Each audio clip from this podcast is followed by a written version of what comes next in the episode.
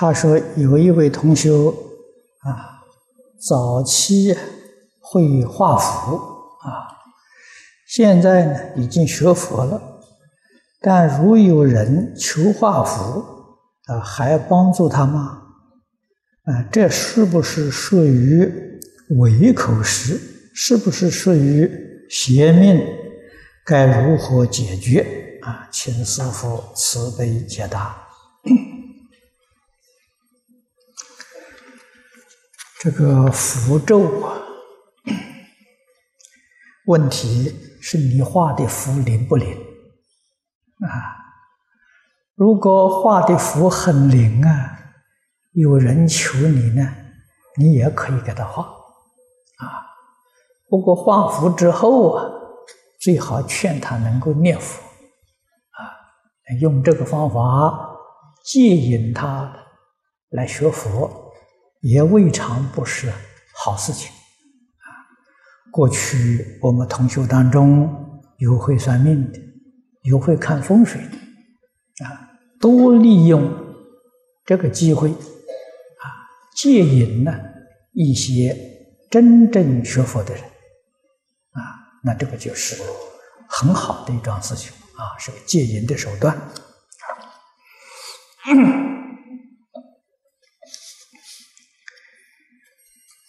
呃，学佛了，决定还是要依从经典的教诲啊。这一位同学啊。才天居士，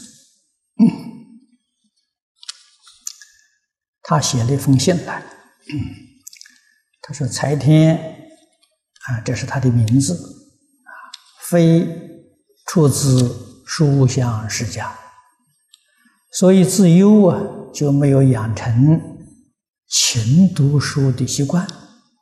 他虽然身为小学教师啊，他是一位小学教师。”但是，除了有一点点爱心，在学识上啊，实在不敢呢自称为人师啊。又因不知做学问的重要，所以虽然接触佛法多年，在解行上没有任何成就啊。虽说只念一句佛号。但不能呢得少分的利益，只能说比别人贪名利之心少一点啊。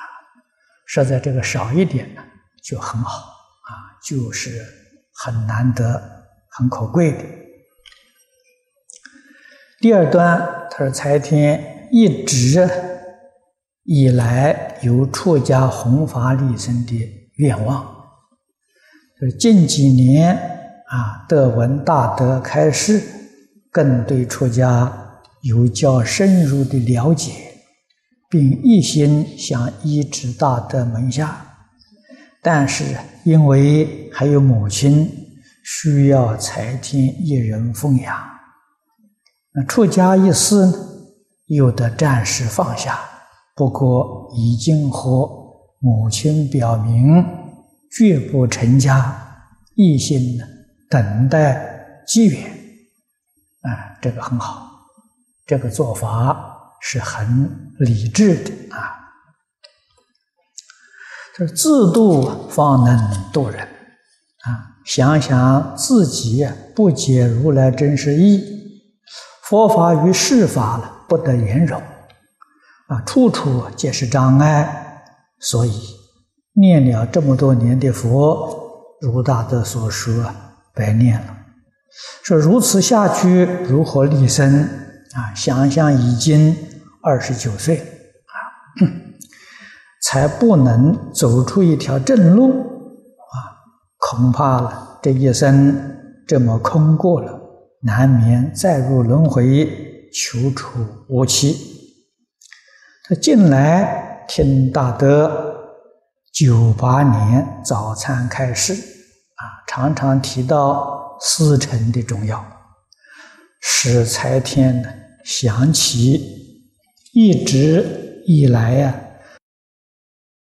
无名师指导，不明修学真正的方法，只会胡思乱想，盲修瞎练，一事无成。啊，他大德是财天唯一信任的老师啊，不知像财天这样无知无识的凡夫俗子有没有资格时常亲近大德，做大德的学生？财天愿立大德为和尚，从今而后只依和尚一人教诲，愿和尚指导应以哪一本书籍？应如何求解？如果财天没有资格学教，愿和尚指导。日后应如何用功，才能决定往生、今生作佛？如果以上皆是妄想，愿和尚不吝呵斥！哎，他的信写的很好。这个问题是一个综合性的问题啊，哎，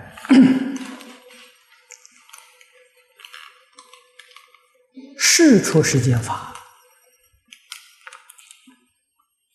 学问、事业要有成就啊，实在说都要有四成啊。你说从前学木匠。有个木匠的老师，学泥水匠有个泥水匠的老师，啊，中国自古以来很重视师承，啊，师承里头最重要的一个条件，其实这些条件，《华严经》这个善财童子。参访文殊菩萨，在最后一段，文殊菩萨都说出啊善知识的条件，做学生的条件啊，这样才能够师之道合，他才会有成就啊。如果得不到师承，实在讲呢，是相当困难啊！真正不得已学孟夫子啊，学欧耶大师，以古人为老师，那个心地都要真诚啊！如果不是很真诚的，不容易。得到利益啊！古德教导我们诚在里，人真诚到极处啊，就会有感应啊！所以过去李老师教导给我四个字：至诚感动啊！在我们现在这个环境里面修行，要想成就，除了求感应之外，实在讲没有第二个方法。感应呢，这个真诚心是比什么都重要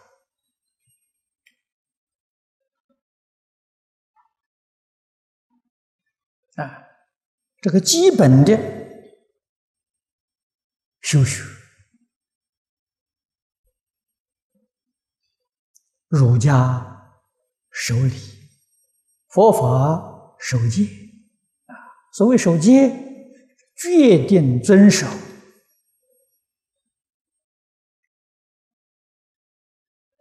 佛菩萨在经典里面的。我们要真正懂他的意思，才不至于啊犯过失。啊，所以一定要随顺啊，这个经典的教诲啊。如果随顺自己的意思，有时候啊不知不觉造成误会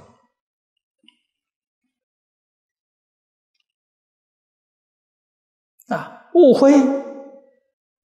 有时会产生重大的过失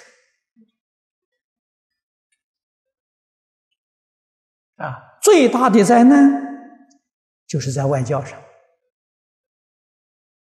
啊，所以外交人员要经过特殊的训练的。啊，一句话说错了，可能引起两国产生邦交的危机，甚至于产生了战争的灾难。人与人之间，有时候我们说话。或者是做事情有欠考虑，引起误会，两个人本来是好朋友，最后变成冤家对头。啊，我们是无意的，没有想到后果这么样的严重。啊，这些都必须要注意到的。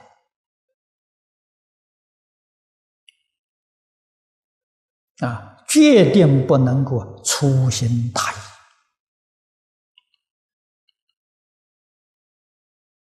啊！要学着尊重别人啊！普贤菩萨第一条教给我们礼敬祝福，这个礼敬祝福里头最重要的意思就是尊敬别人。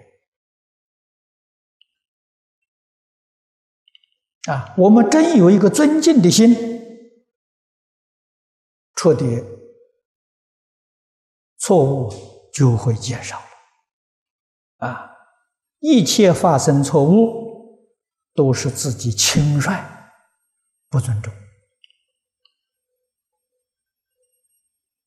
啊，这个是我们必须要戒除的。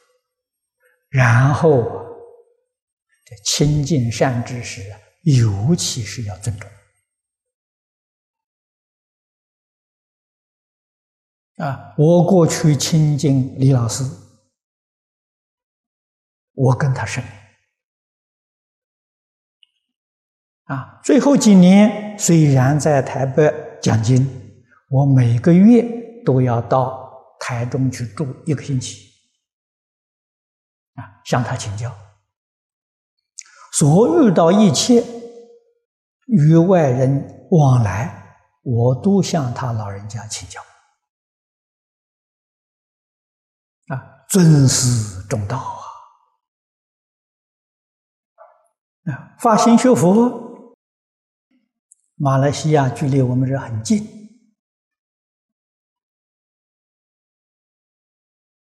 啊，有假期都可以呀。到这个新加坡，我们这个道场啊，来看看，啊，彼此互相了解，互相认识，啊，机缘成熟，我相信我们在一起共修都有可能，啊，发心弘法利生。啊，他既然做过小学老师，啊，老师发心讲经，有事半功倍的效果，啊，为什么呢？他有教学的经验，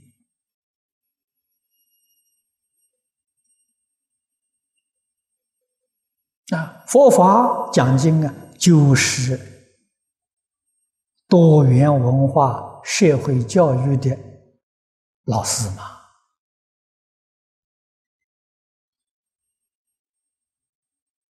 佛法的修学最重要的是真诚啊，真诚心、清净心、平等心、慈悲心，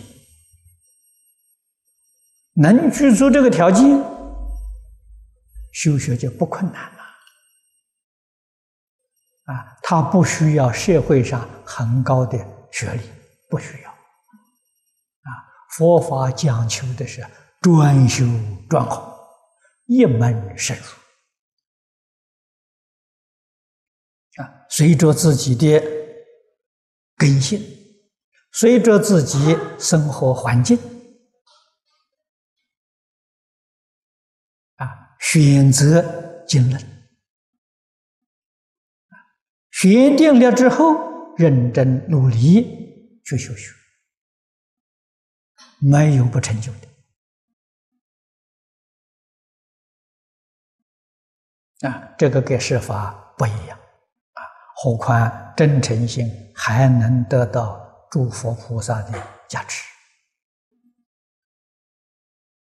啊，得到感应。这个也是有一封信啊，是沈阳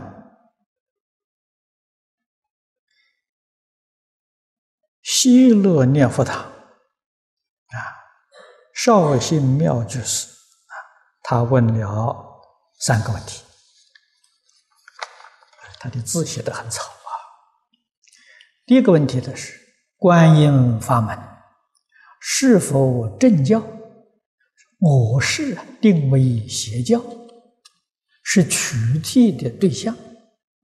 为了控制这些人，公安部门叫我多。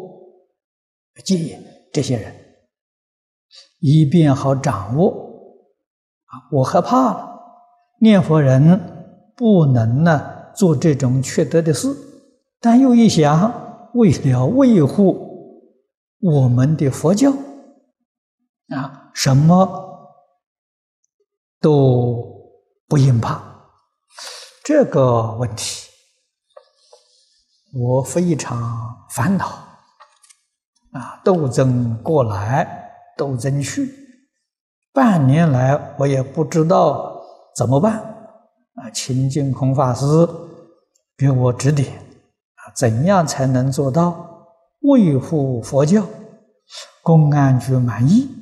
啊，念佛活动正常开展，我又不缺德，啊，不下地狱，这个。啊，这是一个啊政治问题。这个照理说了，观音菩萨不应该是信教邪教！啊，如果打着观音菩萨的名号啊所做的呢，是违背佛陀教诲的事。那他就是邪教啊！公安取缔他了，那就是正确的啊！如果他真正是依照观世音菩萨经典去修学，那是正法啊！观音菩萨的经典一共有三部。啊都是附在大经里面，它不是独立的，啊，第一部经呢在华严经里面，啊，善财童子参访观世音菩萨，观世音菩萨对善财的开示里面有说到他自己的修行，啊，他修行依据的理论方法。有说到他普度众生的悲愿啊，这是第一步。第二步呢啊，我们按这个经典世尊讲经典的顺序来说啊，第二步是在《楞严经》上啊，《楞严经》。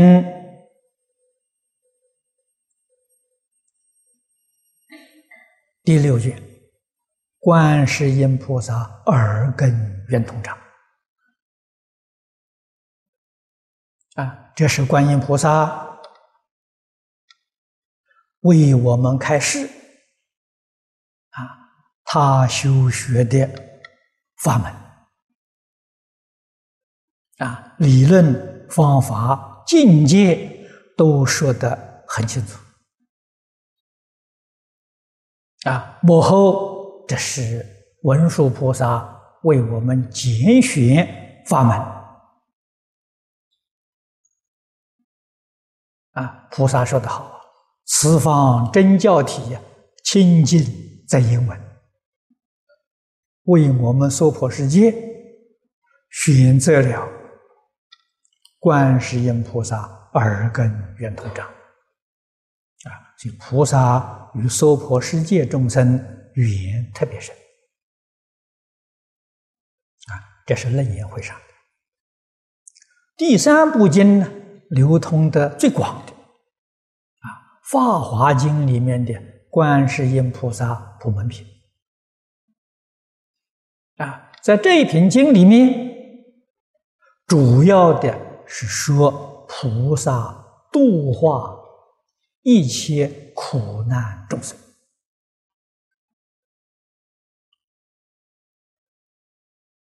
啊，那么由此可知，《楞严经》里面是菩萨自行啊，自己修行；《普门品》里面是讲菩萨化他啊，而《华严经》里面自行化他都说到。根据这三部经修行，这叫观音法门啊！如果不是依据这三部经的理论方法修学啊，那这个观音法门有名无实啊！我们必须要仔细观察，要认识清楚。啊，如果是假借观世音菩萨名义，啊，欺骗信众，啊，在这个地方涂抹名文利养，那就是应当去的，啊，那是邪教，不是正法，啊，那么你的问题，我就给你答到此地啊。你应该知道啊，怎样去选择了。第二个问题，他说念佛人有神通啊，大家都叫他外道。临终时非常明白啊，念佛往生，这样的念佛人是否能往生？有人说，身有外道，念佛再好也不能往生。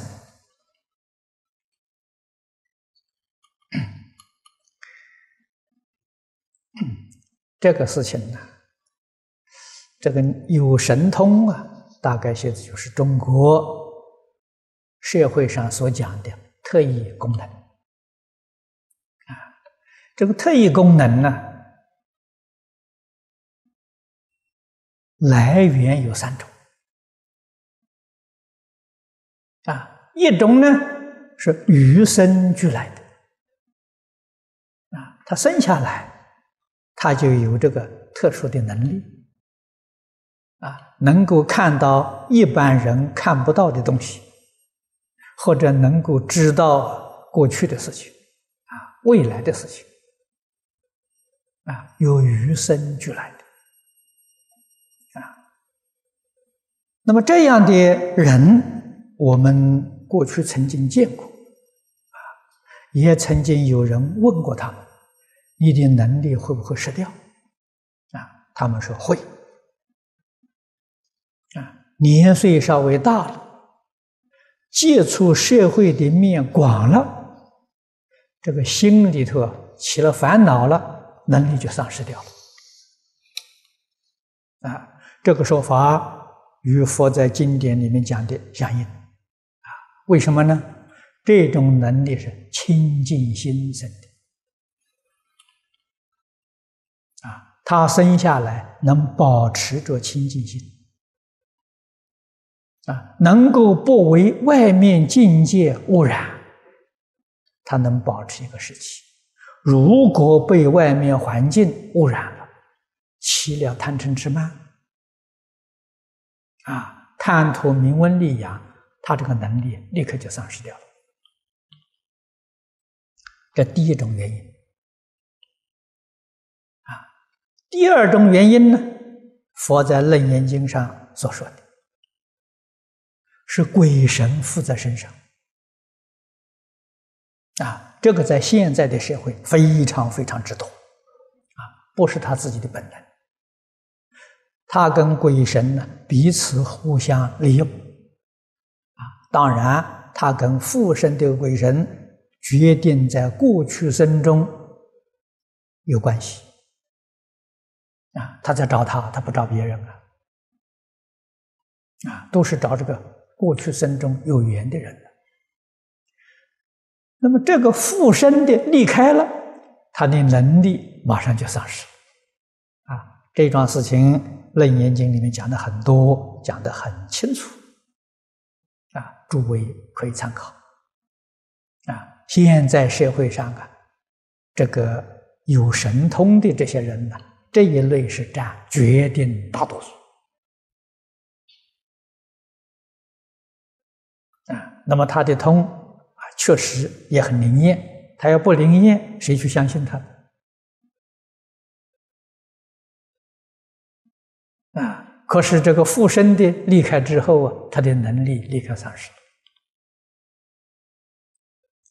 第三类，是修行。啊，在佛家讲的是修定，啊，定能够生神通，啊，你这个定功修到一定的程度，定中有些境界现前，啊，我过去讲经曾经跟诸位报告过，我学佛的时候有个老同参明眼法师。啊，这个人非常诚实，啊，难能可贵呀！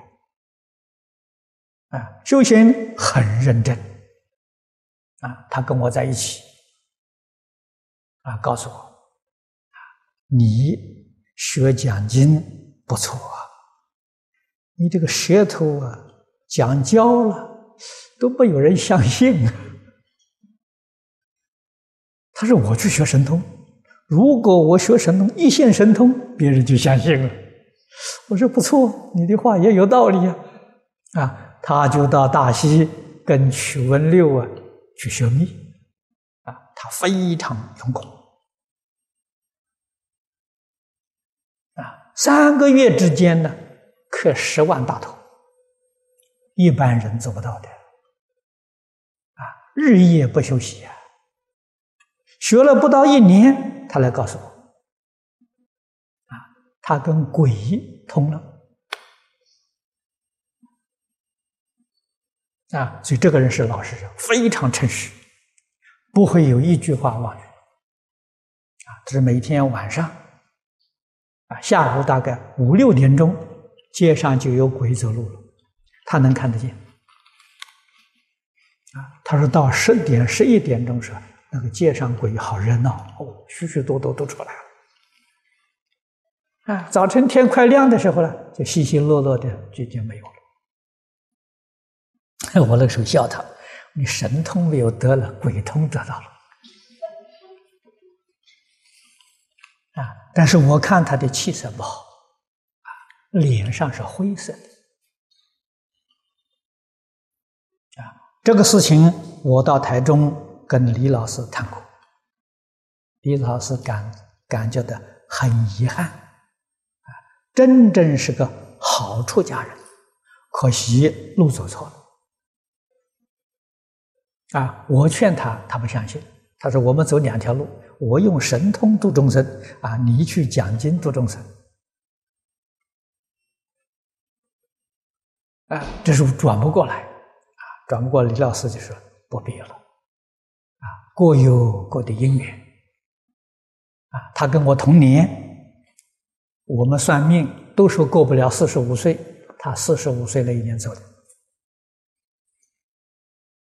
啊，走的很好，那确实是往生，啊，他没有病苦，自己觉得身体不舒服，到急这个医院，那是是荣民总医院急诊室去挂号，进医院半个小时他就走了。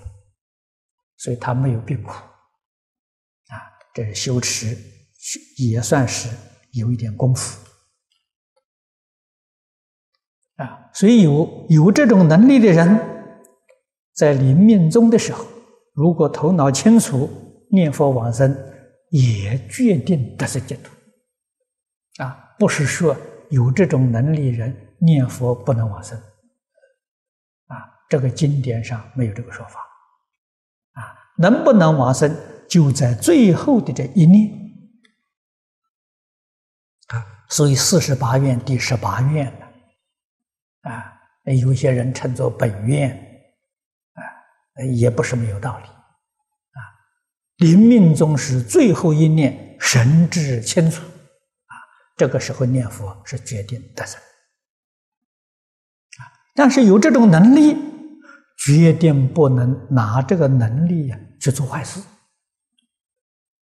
啊，去造业，那你就大错特错了啊！你有这个能能力啊，可以帮助一些有缘人，决定不能够贪图名闻利养啊，决定不能够去害人。啊这个是切记切记啊！所以有很多有这个能力的人呢，他并不显露出来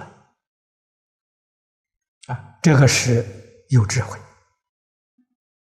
啊，有这个能力，常常这个曝光铺路啊，不好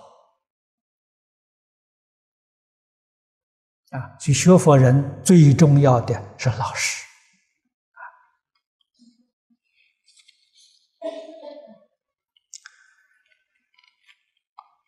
啊，第三个问题，有一些外道的人，他们也口口声声说自己信佛，啊，经常到佛堂佛堂来，啊，念佛的居士烦他们，有些人呢信他们，就这样啊，就把道场给搅和了，大部分的居士啊，居士们。叫我把他们赶走啊！不准进念佛堂，我应该怎么办？啊，你应当先劝导，他要是遵守念佛堂的规矩啊，随到大众在一块共修，我们欢迎啊！佛菩萨普度众生。也不拒绝外道啊！世尊当年在世，九十六种外道跟佛学习，依佛做老师，佛都受容啊！可见得佛并不拒绝外道。他要是不守念佛堂的规矩，扰乱大众。那这个我们一定要请他出去啊，不能够破坏大众修行啊。所以这个不是说他是不是外道，我们拒绝，不是。守规矩的人欢迎，不守规矩的人一定请他出去啊。往年在中国。庐山远公大师，这诸位知道啊？啊，远公大师有个好朋友啊，谢灵运居士啊，这是大文学家了。现在我们很多人这个在学校里念书都念到他的文章啊啊，他想参加东林念佛堂，远公大师拒绝。啊，不欢迎他啊？为什么呢？习气太重啊，他没有办法遵守念佛堂的清规呀。啊，习气很重啊，所以大师拒绝他。啊，大师还有一个好朋友陶渊明啊，陶渊明很守规矩。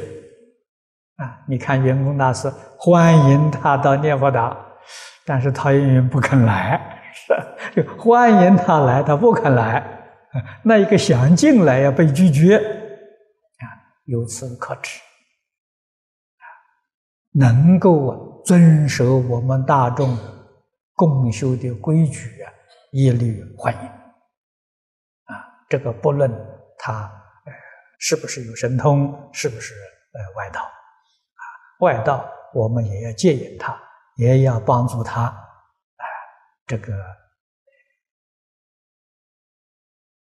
接触到正信的佛法，